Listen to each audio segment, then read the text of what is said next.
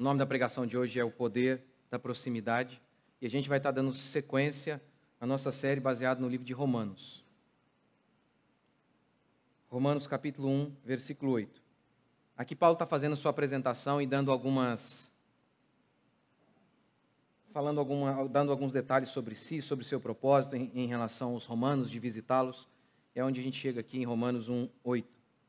Em primeiro lugar, dou graças ao meu Deus por intermédio de Jesus Cristo, por todos vós, pois a vossa fé é anunciada em todo o mundo. O sentido aqui é: olha, o fato de vocês terem sido salvos, onde o evangelho é anunciado, tem sido anunciado também que há crentes aqui em Roma, no centro desse dessa sujeira, na capital da idolatria, e desse governo anticristo, mesmo aqui, a fé tem fincado sua bandeira. Verso 9. Porque Deus a quem sirvo em meu espírito, algumas traduções traduzem Deus a quem sirvo de todo o coração, no evangelho de seu filho é minha testemunha de como sempre vos menciono, pedindo, menciono como? Em oração, como ele vai dizer aqui, pedindo constantemente é, o, o, advérbio constantemente aí já dá a ideia de sem cessar. Algumas traduções trazem assim: eu oro sem cessar. Pedindo constantemente em minhas orações que agora, de algum modo, pela vontade de Deus, haja boa ocasião para visitar-vos, porque desejo muito ver-vos, para compartilhar convosco algum dom espiritual, a fim de que sejais fortalecidos. Isto é, para que, juntamente convosco, eu seja encorajado pela fé mútua, vossa e minha. Irmãos, não quero que ignoreis que muitas vezes planejei visitar-vos, mas até agora tenho sido impedido, para conseguir algum fruto entre vós, como também entre os demais gentios. Até aí. Eu quero falar hoje aqui basicamente de três princípios. Primeiro, a crença de Paulo no poder do evangelho para salvar o mais terrível dos pecadores. Em segundo lugar, a vida de oração que Paulo manifesta aqui. E, por fim, o seu desejo de estar com os irmãos. Não de mandar uma mensagem para eles. Não de enviar uma carta apenas, mas de estar presencialmente ali. É redundante, né? Mas em épocas como a nossa, em que se acredita que a gente pode sim cultivar a nossa fé em casa, a gente tem que falar assim. Paulo queria estar presencialmente com eles. Primeiro, então, o Deus que salva qualquer um. Ele diz: em todo o mundo é proclamada a vossa fé. Ou seja, onde quer que o evangelho chegue, chega também a notícia de que há crentes em Roma. Que nessa capital do pecado, nessa capital da idolatria, desse governo que é a exata expressão do anticristo, já que nos primórdios ali da história da igreja, quem mais perseguiu o povo de Deus foi o Império Romano. E ali em Roma, então, estava a sede desse poder anticristo, anti-igreja. Mas ali, naquele lugar, havia crentes. Naquele lugar perdido, naquele lugar repleto de orgias, naquele lugar repleto de idolatria, havia crentes. Havia ali a pregação do evangelho triunfando e salvando pessoas. É Deus quem salva. É Deus quem salva e a gente tem que se lembrar disso. Eu assisti a um filme semana passada, é um filme cristão. O nome do filme é Can Only Imagine. É, esse é o nome mesmo, né? você vai procurar lá na Netflix, está assim. Eu só posso imaginar, que é, base, é, é o nome de uma canção e virou filme. É a história de um rapaz cristão. A história dele é assim. Nossa, vai ter spoiler, né? O que, que você acha? Enriqueço a minha pregação. Depois você assiste. Já com spoiler. Ele, o rapaz, o pai, a mãe, o pai dele é muito abusivo, o pai dele é um monstro. O espancava, não dava um pingo de amor para o filho. E a sua mãe, angustiada com aquela circunstância, vai embora e, e, e deixa o menino ali com o lobo. E aquele garoto desenvolve um, vai se desenvolvendo ali naquele lar terrível e querendo agradar o pai. A única coisa que o pai gostava era futebol. tentou ser jogador, teve um problema, uma lesão que o impossibilitou de ser de continuar, e justamente por conta disso ele decidiu fazer outra coisa e acabou descobrindo um talento musical impressionante e começou a, é, a cantar, desenvolveu, criou uma banda, mas ainda tinha um sério problema com seu pai. E aí a história do filme, que é a história do rapaz, vai mostrando aquele homem terrível, aquele demônio se convertendo, aquele homem que antes não conseguia nem mesmo estender a mão para o filho, dando um abraço no filho, aquele homem que não jamais pronunciava uma palavra positiva, ele agora estava lá investindo no sonho, na, no desejo do filho.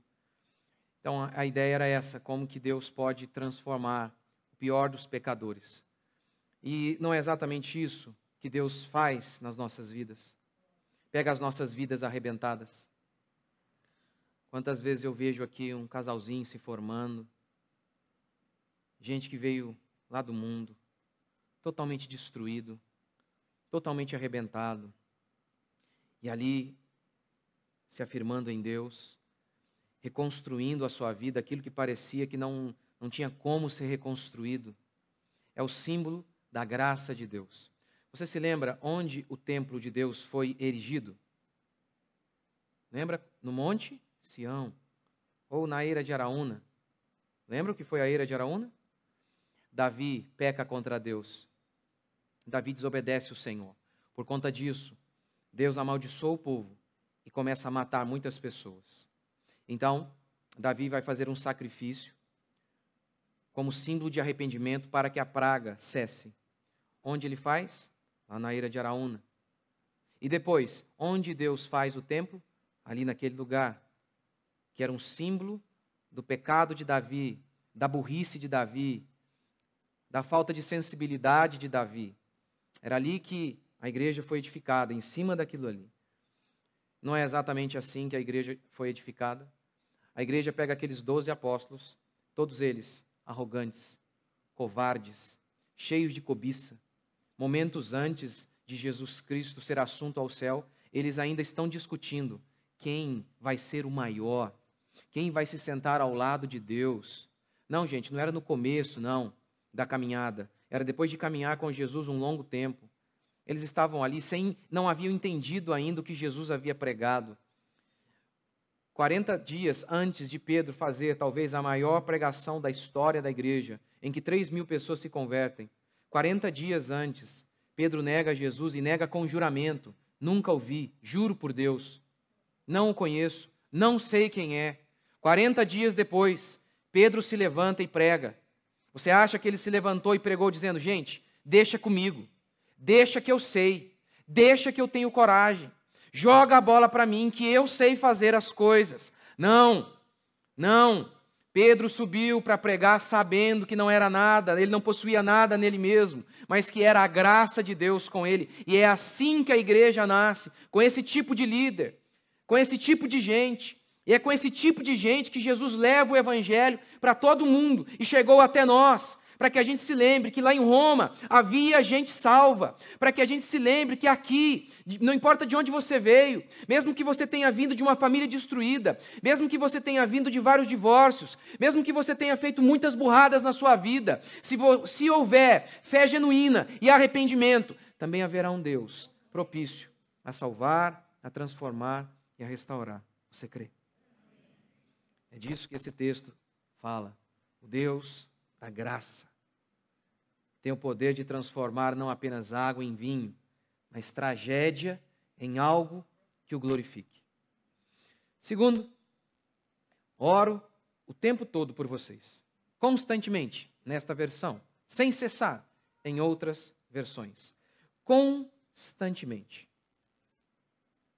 Não é uma dica. Não é uma dica. Não é um conselho é mandamento bíblico. Orai sem cessar, diz Paulo, em outra passagem, como ordem. Aqui ele dá o seu exemplo. Mas em outra oportunidade ele ordena: não parem de orar. Mas não é aquela oração farisaica que falsos cristãos e falsos religiosos desempenham. aquela oração mecânica, daquele tipo de gente que pensa que simplesmente porque cumpriu o ritual de maneira vazia e mecânica, ele pode atrair Deus. É, é, é, claro que a gente pode ver isso de maneira mais simples em como muitos fazem a sua oração. Por exemplo, a sua reza. Ele pega lá e desde que ele faça 20 Ave Marias, ele será perdoado, é a crença de alguns. Tem que fazer 20. Então ele está lá na décima nona, ele, meu Deus, só falta mais uma. Ele não está nem vendo, percebendo o que ele está falando. Obviamente, nós evangélicos não fazemos esse tipo de oração. Mas você pode fazer com palavras diferentes, ao invés de repetir as mesmas, você pode ser mecânico e vazio da mesma maneira. Da mesma maneira. Então, há um tipo de oração que é essa oração do fariseu, que orava todos os dias. Era o cara que orava todos os dias e estava indo para o inferno.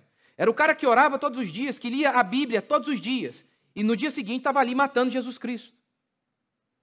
Não. Não é esse tipo de oração que a gente está falando aqui. A gente está falando daquela oração que brota de um coração que tem consciência de sua miséria. É isso.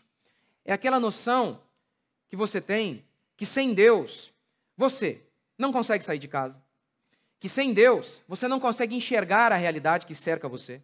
Ou seja, se Deus não iluminar você, qualquer pastor imbecil, tolo, ignorante te engana. Engana a mim também. Se Deus não nos livrar, qualquer molequinho com a barriguinha chapada te engana, moça.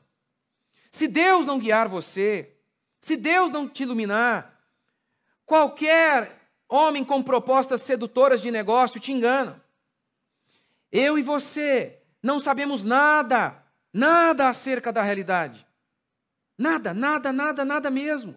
Somos limitados intelectualmente. Somos corruptos, o que nos impede de enxergar as coisas como elas são. Como elas são. Eu vou dar um exemplo disso. Imagine que. Aqui, bem simples. Os fariseus. Diz o texto bíblico que eles não conseguiram enxergar que Jesus era o Messias. Como você não enxerga que Jesus é o Messias? 300 profecias estavam se cumprindo ali, ao vivo, na hora. Jesus fazia milagres que ninguém jamais havia visto. Eles estavam vendo isso. Mesmo assim, eles não viram. Não conseguiram enxergar o que estava na cara. O texto bíblico explica. Eles tinham inveja. Inveja. Você acha mesmo que você não possui isso? Já prova que está sendo enganado pelo seu próprio coração. Então a inveja nos impede de enxergar as coisas como elas são nossa insegurança, nossa cobiça, nossa avareza nos impedem de enxergar as coisas como elas são. Inúmeras vezes não enxergamos pessoas como elas são. Por quê? Porque somos malignos. Conseguimos apenas enxergar o mal. Sem Cristo você não enxerga a realidade. Sem Cristo você não sai de casa. Sem Cristo você não pode fazer nada. É por isso, então, que um cristão, tendo essa consciência plena de que ele é miserável, tendo essa consciência plena, o cristão então se levanta e a primeira coisa que ele faz, ele ora sem cessar. É assim que ele faz, ele ora sem cessar. Você tem que fazer isso todos os dias. Se levantar e orar e ensinar seus filhos a fazer isso. Ah, ele é pequenininho.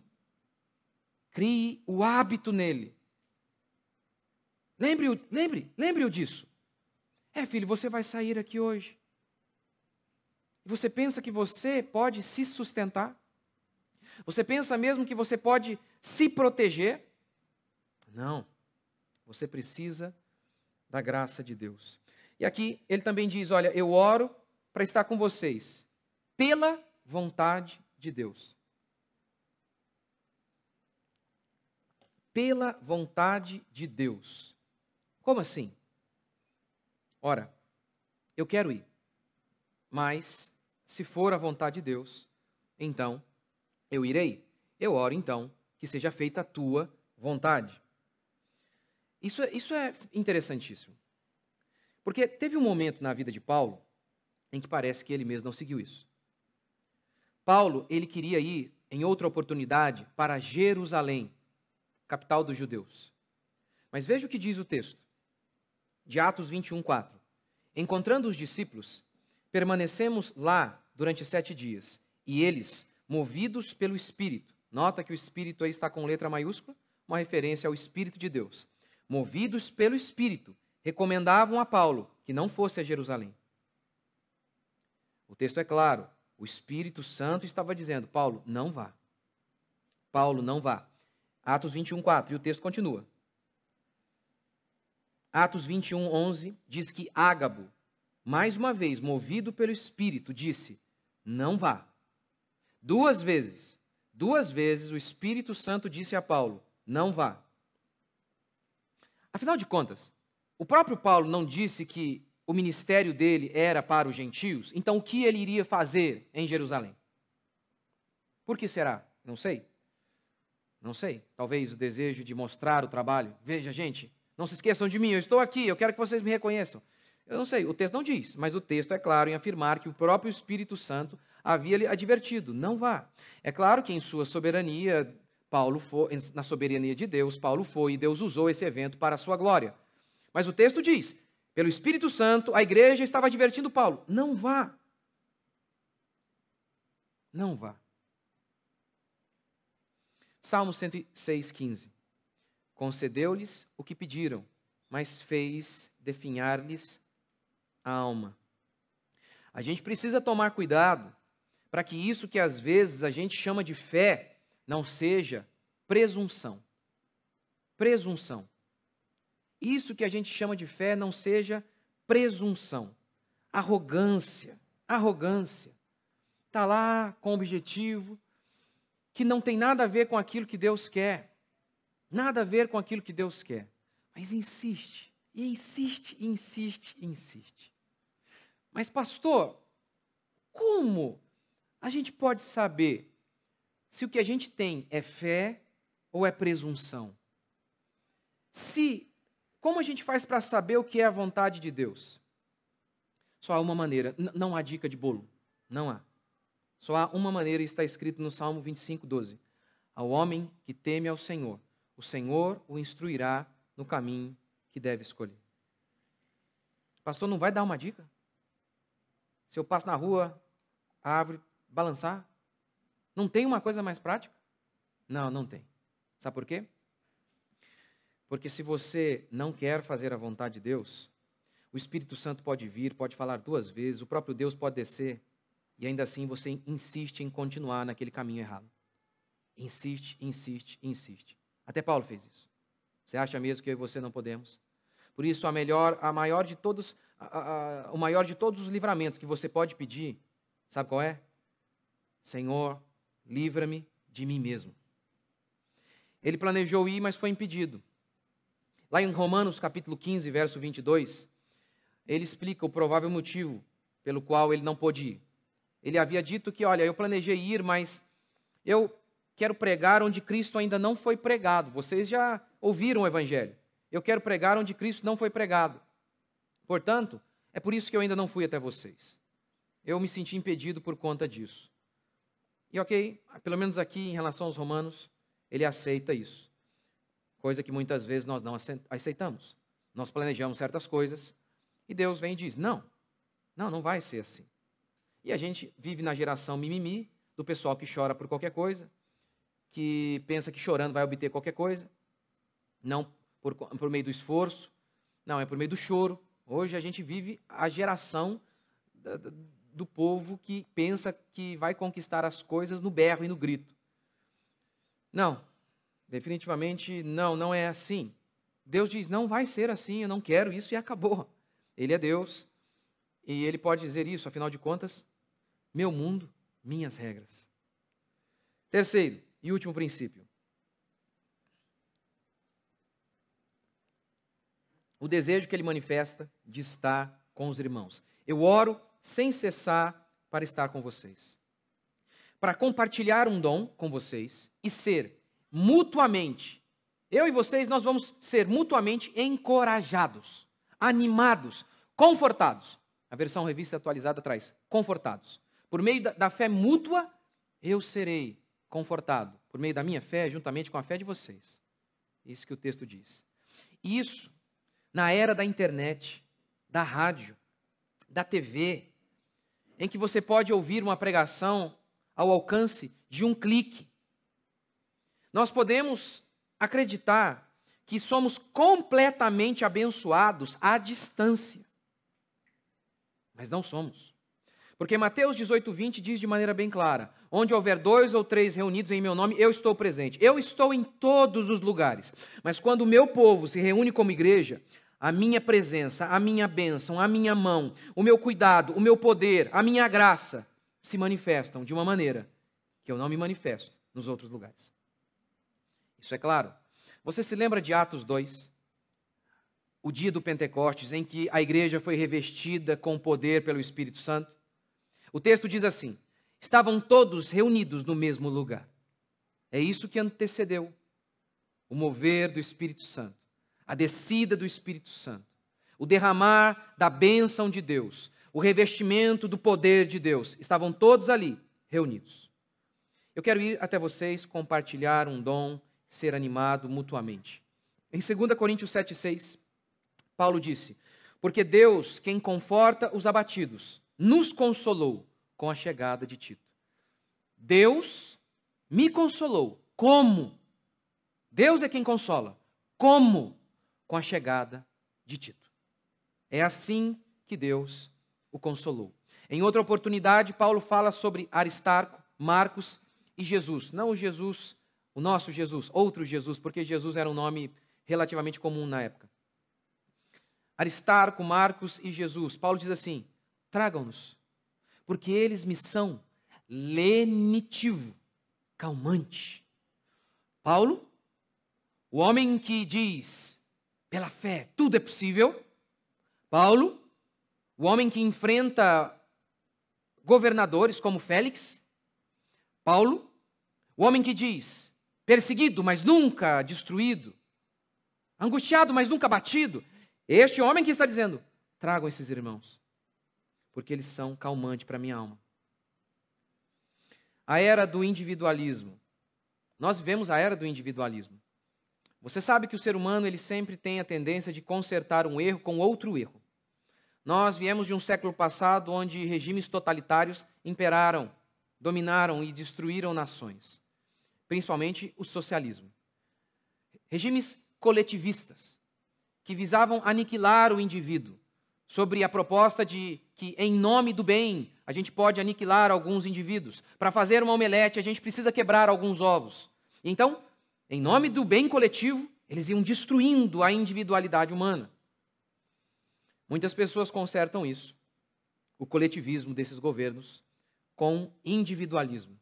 E manifestam repúdio a todo tipo de organização, de ajuntamento, de grupo, de gente falando, pessoal, nós temos que pensar a mesma coisa. Pessoal, temos que caminhar e se esforçar para ter o mesmo entendimento. Não, não foi Karl Marx quem disse isso. Não foi. Paulo falou para nós, a sua igreja, a igreja do Senhor Jesus Cristo. Se há uma coisa que eu tenho para pedir para vocês é que vocês pensem as mesmas coisas. Que vocês se suportem, que vocês convivam, que vocês estejam juntos. Em Atos capítulo 2, verso 46, o texto diz que a igreja perseverava na comunhão e no partir do pão, diariamente. Diariamente. Porque o texto diz que a igreja perseverava na comunhão, porque comunhão é difícil, tem que se exercer perseverança. Tem que se esforçar para ir à igreja. Tem que se esforçar para permanecer em uma igreja. Depois das primeiras falhas, quando você começa a ver que o, o pastor não é aquela coisa que você imaginava. Quando você sai de uma igreja e vem para cá e pensa assim, não, mas aqui é uma bênção, e é mesmo, eu acredito que é assim. Ah, mas porque aqui, rapaz, aqui nunca, jamais vai ter fofoca. Tem. A gente tenta tratar o fofoqueiro, cortar a língua dele. Mas tem. Ah, mas aqui não tem injustiça. Tem. A gente tenta resolver. Essa é uma diferença. Uma igreja bíblica tenta fazer, praticar a disciplina bíblica. Mas acontece. Acontece, acontece. Acontece com certeza. Não, ali não tem briga de poder jamais. A igreja de Jesus, o povo estava brigando, gente. Os líderes da igreja de Jesus, poucos momentos antes de Jesus ser assunto ao céu, estavam lá. Eu vou sentar ao lado Não, eu que vou. Aí diz o texto que os outros ficaram irados. Por quê? Como que a gente não falou primeiro? Que negócio é esse? Como é isso? Perseverar. Perseverar. Perseverar na comunhão. Nós vivemos a era então dos desigrejados, daqueles que pensam poder fabricar o seu próprio culto. Eles não veem a necessidade que Paulo via. Não, eu quero estar com vocês. A consolo mútuo, a edificação mútua quando estamos juntos, quando nós nos reunimos. Há coisas que acontecem quando nos reunimos. Em Israel, Deus disse para o povo: quando vocês entrarem na terra que eu vou dar a vocês, vocês não vão cultuar em qualquer lugar. Vocês vão cultuar no lugar em que eu estabelecer. Por que isso? Por que essa proibição? Porque Deus queria, com este mandamento, precaver o povo de fabricar o seu próprio culto, o seu culto à sua própria maneira. A religião verdadeira é aquela em que a gente acredita que Deus nos fez a imagem e semelhança dele. A falsa religião é aquela em que nós criamos o nosso Deus de acordo com as nossas cobiças e paixões. Então as pessoas criam o seu próprio culto, criam a sua própria religião. E é por isso então que elas agora se assumem assim. Eu sou cristão. Lembra que tinha antes o católico, o protestante, o, católico, o católico protestante não. Nós somos protestantes, católicos. Nós. Contra vocês, protestamos, por sinal. O católico praticante e o católico não praticante? Já existe também o evangélico não praticante. O nome dele é desigrejado. É o evangélico não praticante. Quer dizer, ele acha que está praticando. Ele realmente acha. Porque ele tem uma repulsa, uma repulsa pela organização. E ele acha, obviamente, que isso vem da Bíblia. Não vem. Vem da cultura dominada pelo esquerdismo, que tem o seu pai, Karl Marx. Karl Marx via na religião, e todos os marxistas que vieram depois dele, viam na religião um empecilho para a implantação do socialismo. Portanto, começou a se fazer uma campanha sistemática contra a igreja. E até hoje. Isso é, é, é, nas faculdades, em todos os lugares. Só um exemplo. Só um exemplo. É, porque a igreja matou muita gente. Ninguém nega. Católicos e protestantes já fizeram horrores. Não, ninguém está negando isso. Ninguém. É porque a religião, a religião não serve para nada, não. Porque a religião mata muita gente. Meu querido, a Revolução Francesa foi um movimento, acima de tudo, contrário à religião e contra a organização, contra a igreja organizada. Tanto é que eles mudaram todo o calendário da França. Todas as datas religiosas foram retiradas. Tudo foi alterado para que ninguém se lembrasse. Os dias semanais foram mudados para que as pessoas se esquecessem que domingo era dia de ir à igreja. E estabeleceram no lugar de Jesus Cristo o altar à deusa da razão, Dali vem o iluminismo, que é a crença de que o conhecimento vem somente por meio da razão, que Deus, que mané Deus se revelar o quê? A Revolução Francesa, em um ano, matou mais gente, esse movimento ateu, matou mais gente do que a Inquisição Espanhola em séculos. O que os movimentos ateístas fizeram no século passado, o socialismo, o nazismo, o fascismo, todos os movimentos materialistas, ateístas.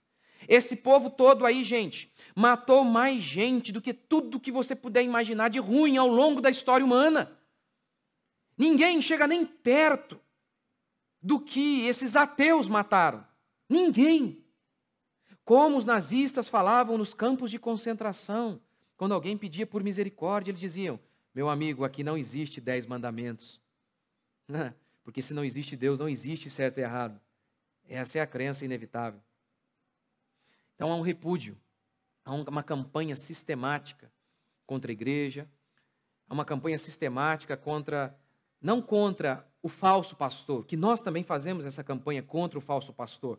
Ninguém é tão crítica em relação ao falso pastor quanto a Bíblia. Ninguém. Mas há uma campanha contra o pastor. Afinal de contas, como diz Paulo, como ouvirão o evangelho se não há quem pregue?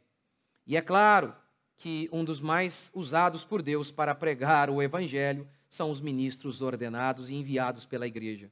Portanto, se você não respeita alguém, é claro que você não, de, não conseguirá ouvi-lo. Portanto, toda essa esse repúdio, esse repúdio à igreja organizada, a uma comunidade, se manifesta por meio de desigrejados, se manifesta por meio de pessoas que acham que não precisam de uma igreja, que não precisam frequentar uma igreja, que não precisam ocasionalmente de que alguém puxe sua orelha, de que alguém a estimule, como Paulo, o apóstolo Paulo diz: Eu preciso estar com você para ser animado por meio da fé de vocês.